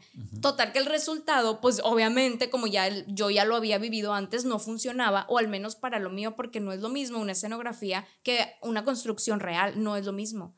Entonces, como que yo quería ahorrarme esos tropiecitos y no me dejan, porque pues tú qué vas a saber. O sea, de que tu niña qué vas a saber, o sea, o es mujer, neta, es un tema el machismo, ¿eh? O sea, hasta en cosas más mínimas, el machismo sí ha salido a relucir por ahí eh, a lo largo de, de, mi camino ya independiente. Oye, ¿y cómo, por ejemplo, en ese tipo de, de ocasiones que platicas, eh, tu proceder cuál era? O sea, cuando había una negación por algún prejuicio, ya sea por ser mujer, por, no, por lo que sea, ¿cómo, cómo te impones, cómo impones tu idea? ¿Cómo la defiendes o, cómo, o que sí se ejecute? No, bueno, no, no me enorgullece mucho. No, no, pero es pero que te es- digo algo, ahí, ahí yo tuve que agarrarme del carácter. Ok, El carácter. O sea, yo, te- yo tenía que ponerme firme de que, ah, sí, pues es que yo te estoy contratando y yo te estoy diciendo que así va. Claro. O sea, literal, yo, yo tenía que, ok, o sea, si ellos estaban en un escalón, yo me ponía en el escalón más arriba. totalmente, totalmente. O sea, porque no, hay, no me dejan de otra. O sea, el resultado final a quien va a afectar es a mí. Y yo por su machismo no me iba a detener. Entonces es como que, ah, pues bueno, entonces ¿cuánto me haces contar por todo lo que me hiciste perder? Así empecé y me puse en esa posición de que, ah, pues yo no te vuelvo a decir. O sea, neta, yo, yo adopté esa posición que pues tal vez no es la más padre o no es la más armoniosa para trabajar, pero pues es lo que yo tenía, a lo que yo tenía que recurrir para que mi voz se escuchara. Sí, te pues. tenías que poner en la sintonía en la que ellos estaban, que era una sintonía. Ajá, o sea, si ellos me ponían al brinco, pues yo les brincaba más Claro, arriba. claro. Entonces, eso es lo que yo tuve que hacer. Gracias a Dios, yo ya pues tengo como que mis contactos y ya no tengo la necesidad de eso. Pero al principio sí era un reto. O era como un, ah, pues, o sea, los dejaba de que, ah, vas a hacer lo que tú quieras, bueno. Y ya después llegaba y yo les sacaba otra de que, ah, pues es que yo te dejé, ¿cuánto me vas a a restar de eso? Sí. O sea, yo no te voy a pagar eso. Así, o sea, y yo sacaba de esas cartas. Porque pues no hay de otra. Claro. Y no, o sea, no debería ser así, Sí, esa. pero no esa- hay de otra. Eso es algo que pues yo siempre eh, he pensado que pues no hay forma de entender a la mujer en ese sentido porque nunca, o sea, como hombre nunca he estado, No, no hemos, cuando menos yo no he podido estar, he tenido otras cosas, pero eso de que simplemente por ser algo haya un prejuicio, pues es, es un Sí, tema. o sea, es, es un tema muy, es complicado, es sensible y, y realmente, o sea, la realidad es que hasta que no lo vives, no te imaginas, porque hay cosas tan cotidianas que es machismo, que ya ni siquiera lo vemos porque es muy cotidiano. Sí. O sea, y es normal que, que, pues la mujer se ponga short de licra abajo porque pues si el hombre se asoma que vea el short, pero ¿por qué se tiene que asomar? O sea, cosas así tan cotidianas de que no, pues es que sí, la mujer no puede andar sola en la noche, ¿por qué? Ah, pues Sí. que es que si anda un hombre y se le antoja, pues se la va a agarrar. O sea, ¿por qué? Pues hay, hay, hay muchas cosas, estas son como que principales, ¿no? Pero hay cosas bien chiquititas que no puede, a ver, no puedes irte ya en un Uber tú sola. Sí. Tienes que es compartir el viaje, tienes que ir con alguien, qué miedo, es un riesgo, pero porque es un riesgo irme en un taxi o en un Uber. O sea, porque tiene que ser un riesgo. Muchas cosas, en verdad hay muchos, muchos temas. Y es que son, pues sí, digo, para no meternos en estos temas ma- tan Sí, ya sé. macabrosos. Pues ya me estoy enojando. Hay muchos, pues que sí sucede. Hay muchos, son muchos años, muchos años de un, es que es una ola muy grande.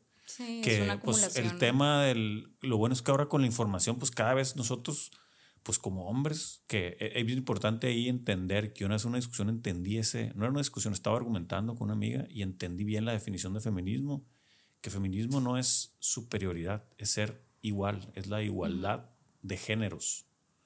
Entonces, por eso, pues, esa búsqueda, ese, esa misión que tiene ahorita o esa defensa, pues es totalmente válida, hay que ver las formas, lo que pase y pues nosotros hombres ser bien conscientes. Por ahí luego les voy a pasar algunas, yo me metí ahí, hay algunas redes sociales que hablan sobre cómo ser un hombre bueno, o sea, considerando desde el punto de vista femenino y nunca ser tan radical, Sí. ni quitarte tu hombría ni tu... Yo creo, no, ¿sabes qué creo? Que, que es investigar. Es información. Porque, porque es lo que te información digo, tal vez hay dicen. muchas cosas, o sea, incluso un hombre machista va, va a tener sus límites. Va Claro. a haber cosas que va a decir, hey, no, espérate, eso yo no le entro. Pero siento que ahorita la sociedad no sabe qué es machista, o sea, qué La- de las en sí actitudes la que tienes. Ajá. O, o qué actitud que tú tienes, no, no estás viendo tú que es machismo, pero sí es. O sea, lo ves ya tan normal que tú estás pues siguiendo el rol de lo que te enseñó la sociedad y lo estás haciendo y no sabes que es machismo. Sí. Entonces yo creo que tal vez la- el primer paso sería conocer muy a fondo qué es una actitud machista, cuándo está haciendo machismo y ya tú decidir si quieres seguirle entrando o no, pues. Fíjate que hay una, algo, una- algo que a mí me pasó en lo personal. Eh, yo siempre he sido medio sensible, así, rollillos, pues. Eh, a lo mejor no soy el macho promedio en ese aspecto, pero chilo. Conociendo a morras más chicas, pues tengo 40 años y eh, pues conocí por cosas de la vida morras más chicas. Ahorita tengo una novia que es- está joven, tiene 25. Y bueno, en esta nueva generación hay un concepto que se llama masculinidad frágil. Yo no lo conocía. Y resulta que es como de lo más atractivo que hay en las nuevas morras. Y la masculinidad frágil es que un hombre acepte su sensibilidad. Y lo frágil es porque que de repente rompa su masculinidad y sea o tierno, o que tripee, o cosas que lo vean, hagan, hagan ver sensible. Y esto se hace valioso por el linaje de machismo y de imposición que hay. Y ahora como las mujeres hay más información y es más consciente, eso lo ven como valioso. Y yo me quedo yo hasta ahorita hasta los 40 años. Me voy a hacer famoso, tú soy, muy valioso. No, no, famoso, pero me llamó la atención que lo dijeron, no de que tú, pero de repente decían, oye, eso, eso, eso, eso se llama personalidad frágil. Y yo era, yo, pues siendo yo, de, hablando de algo profundo, poquito, no crees que es la gran cosa. Y dije, órale, entonces, eso para los, algunos de los vatos que a veces renegamos de que o no estamos informados del tema machista o lo que sea, tiene sus beneficios. Y yo lo viví de forma bien sencilla. Soy tonto, pero es algo bien común. Digo, aquí está Enia, Enia sabe de eso. Y está bien perro. digo, qué perro que ya puedo, en algún momento fue como un limitante, ya puedo expresarme. Pero fíjate, si, si, te das cuenta, ahí también viendo ya la parte de lo que los hombres viven, o sea, cómo tienen que encasillarse y te tienes que poner esas máscaras de machito y que yo no lloro y que no somos sensibles. O sea, y, y, terminan, tal vez sí sí lo son, o sea, terminas disfrazando lo que no eres para poder encajar y que seas machito y que no sé qué. O sea, realmente eso de lo que tú mencionas de la masculinidad frágil. Sí, así, así le dicen. Parece trabalenguas. realmente es, que sean ellos. Es ser tú. Y ya, o sea, es, como que quítate la, esa armadura de machito y eso, es, quítatela y eso que queda ya, pues eso es. O sea, tanto a nosotras que nos han ido orillando a estar a la defensiva y a cuidarnos y todo eso, la parte de los hombres es que tienen que también estar ocultando todas sus emociones, sus sentimientos, y eso también está feo. O sea, viven reprimidos.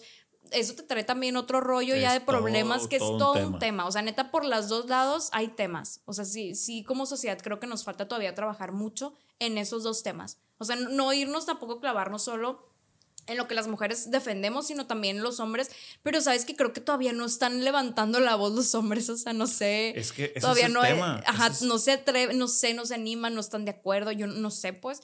Creo que, que está haciendo como que este, este, cambio de los hombres como muy individual. O sea, hay, hay hombres que ya están como que cambiando eso y volteando a ver eso, pero siento que está más bajo todavía que ojalá, la verdad, ojalá que se hiciera como un movimiento más grande y que pueda cambiar. Estaría, estaría chilo. Sabes que yo a mí me pasó, digo, te digo una anécdota rápido. Yo por venimos a pasarla bien, conocí al Caloncho. Yo era fan de su música, lo conocí una de una playera. El vato le llamó la atención y me dijo, hey, esa, no manches todo eso, porque me dijo, ¿qué es? todavía no, no existía Venimos, yo hice unas playerillas. Y se las regalé, me la acerqué así de fan, tal, tal, tal. Y le, le eché todo el rollo, no sé ni qué, no, no sabía qué era, pero le dije, ¿qué es esto? No, pues una frase que es como agradecimiento a la vida, que en las buenas y en las malas nosotros podemos, un verbillo le eché. Uh órale, me dice, está perro. En tres, cuatro meses sale mi próximo single, se llama Optimista, su canción de Optimista. Ah, la de Despierto y Agradezco. Ah, me dice, no manches, qué perro, ya. Así nos conocimos, le regalé la playera, la usó, me tenía haciendo compa, luego les platico la historia completa. Camarada, que ahorita tenemos un proyecto juntos de una marca de ropa, otra, etcétera, etcétera. Pero ese güey un día me invita a un viaje. Me dice, te voy a invitar a un viaje con mis amigos. Ya medio nos habíamos topado dos, tres veces, pero conectamos. De hecho, esa vez me dijo en una frase, cuando me dice, yo pensé que era un solitario en el mundo del optimismo. Y ya nos topamos. Y yo, ah, qué perro. Ay, qué padre. Y los dos acá todos llorando. ¿no? llorando. pero bueno, fue eso. Él, buena onda, me abre las puertas de su, sus amistades. Voy a un viaje a esquiar. Yo nervioso porque pues, los conocía, pero no conocía a nadie. pero pues yo voy, me, me latió. Y llego y me encuentro a un paraíso de seres humanos. Me encuentro a puro vato de la misma especie. Auténtico, pues. O sea, vatos sensibles que no les da miedo decirte, carnal, te amo, loco, te quiero un chingo. Si te emocionas, lloras, si gritas, medio niños. Sí. Entonces dije, no manches, aprendí de ahí del Caloncho lo importante que es como él la expresa, pues con música, que es muy tangible lo que hace, su discurso de vida, porque él, es, él sí es él, o sea, el, artista y él es lo mismo, pues de verdad, en filosofía y todo. Ha logrado rodearse de pura raza en la misma sintonía. Entonces, ese güey me abrió un portal a, en Guadalajara, por eso también voy un chorro, aunque no tenga chamba. Puros amigos bien perros. Es que neta, neta se atrae. O sea, Fue, ¿qué, otra, ¿qué otra explicación le das? O sea, neta se atrae, no sé, no sé en qué consiste, pero se atrae. Exacto. Entonces, en eso es como una invitación, digo yo, e, en, en, en mi área, se los digo, y en mi vida, que por eso es la importancia de hacer. Entre más hagas, hay más posibilidades de atraer a gente afín a tu vida porque son diferentes formas, no es nada más tú decirle quién eres ni que te vean pasando, estás haciendo cosas y, y, mediante esas cosas están conociendo tu mensaje. Pero, pero también, o sí, ojo, o sea, no es nada más hacer así a lo güey, o sea, haz, algo, sí, que sean tu esencia, que seas tú, que tú, que sea tu metodología, que tú lo estés, o sea, que seas congruente lo que haces con lo que dices, porque si no, no es real. Exactamente. si, no, no, no, no trae nada. Esa es la verdad. No funciona así la fórmula, pues. Así es. Pero sí. Totalmente de acuerdo contigo, mi, mi Yuri. Oye, pues a ver, ya como cerrando temas, un, tengo un, una duda técnica. En los temas de videos, por ejemplo, tu acercamiento en dirección de arte, ¿con quién es? ¿Es con el director del video? ¿Es con o sea, ¿cómo es la conexión para tú ponerte a jalar? no me refiero a la contratación, sino con quién es esa reunión. Bueno, es como un proceso, ¿no? Pero todo parte de la idea del director, porque el director es el que tiene que visualizar todo lo que va a pasar. Entonces, el director me baja a mí la idea y cuando yo hago mi propuesta, cuando estoy viendo este, qué funciona y qué no, yo voy de la mano del director de foto que es el, se llama director de foto, pero es, no es foto fija. O sea, es, en, el mundo del video es, foto fija y foto. Que, o sea, realmente foto es video. Entonces, yo voy también muy de la mano con el director de foto, porque yo tengo que ver, por ejemplo, si voy a poner lámparas, oye, ¿te funciona esta luz? Oye, ¿te funciona esto? Oye, ¿qué necesidades? Entonces, yo voy muy de la par del director y del, del director de foto. Ok. O sea, somos, haz cuenta, somos las tres cabezas de departamento de que director de arte, de foto, de director del proyecto. Entonces, yo todo lo tengo que hacer, este, obviamente funcional para las, todas las áreas. Entonces, voy muy de la mano de ellos dos. Perrísimo, muy bien. Oye, ya pues con algo medio de chismecito. ¿Te tocó conocer al Bad Bunny? Ay, está bien. Sí voy a contar esa historia porque es, hasta yo me caigo gorda. Hasta yo me caí gorda. Hace cuenta que la locación era en, un, en una carretera, o sea, en un pueblillo ahí abandonado como pueblo fantasma, ¿no? Pero literal en la carretera. Entonces era la cabañita esta donde se iba a grabar y cruzando la carretera y más al fondo había otra que era como de producción, donde iba a estar el baño, donde estaba todo. Entonces eh, yo me acuerdo que fui al baño, él se adelantó. Lo citaron a una hora y fue como que, ah, no, yo, va a llegar a esta otra hora. Entonces como que yo, yo no lo esperaba, la verdad. Fui al baño, la, la, la, me tardé, crucé la carretera, iba contando piedras, lo que a ti te gusta, y cuando regresé ya estaba ahí el hombre. O sea, realmente cuando tienes la oportunidad como que de saludar al artista, y eso es cuando llega, que llega y saluda al crew, y yo...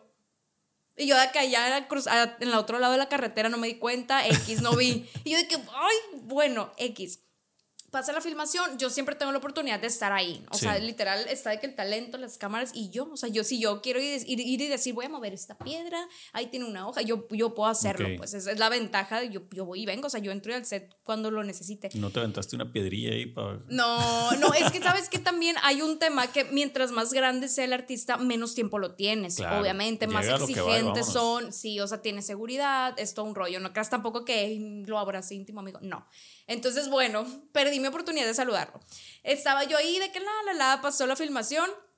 Total que ya te cortaron. Ya ellos empezaron a platicar, o sea, los de frontera con él, empezaron ahí a, la torcha y a mí me dijeron, oye, van a ver algunas tomas cerradas a la batería.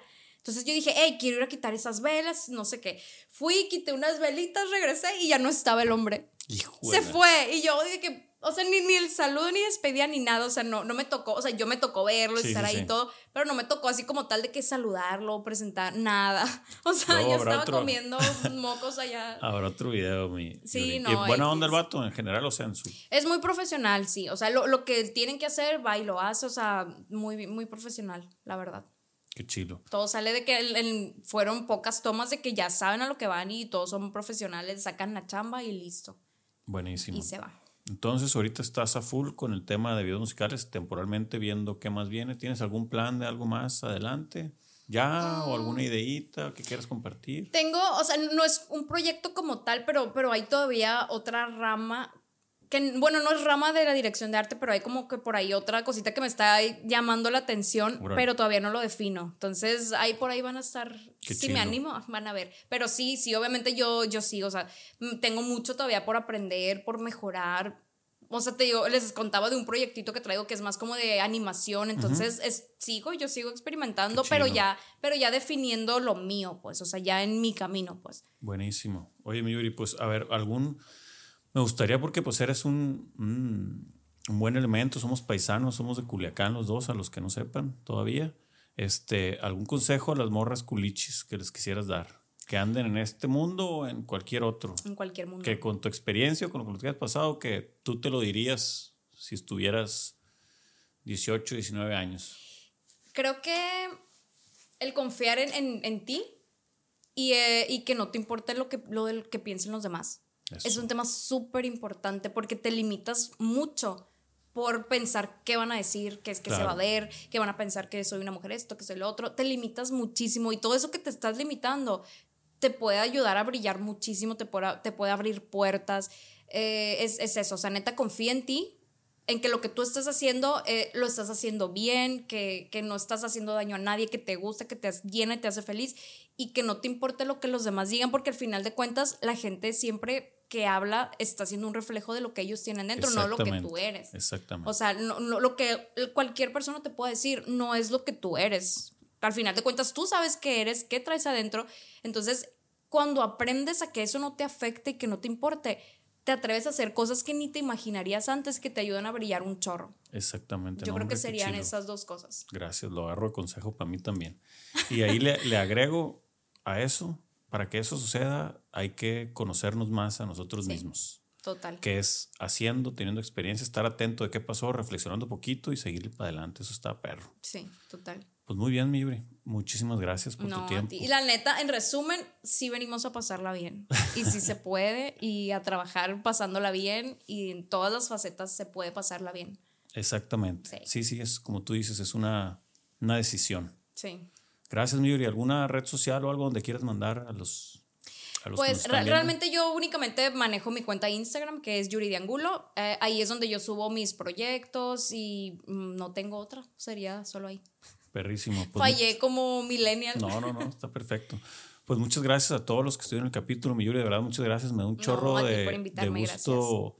Se te irradia una energía bien bonita, bien activa. Este, me siento orgulloso de haberte conocido hace mucho tiempo y verte ahorita por acá. De Ay, muchas gracias. Gracias, sé que el tiempo es bien valioso para todos y me quedo con un chorro de aprendizajes y con ganas de seguirle. Ojalá y más adelante nos aventemos otro para ver a ver en qué maniacadas sí, andamos. Sí, ajá, unos mesecillos más. A, ver, con qué novedades volvemos. Ya está, mi. Muchas Dale, muchas gracias y mucho éxito. A ti. Bye, bye. Bye. Gracias.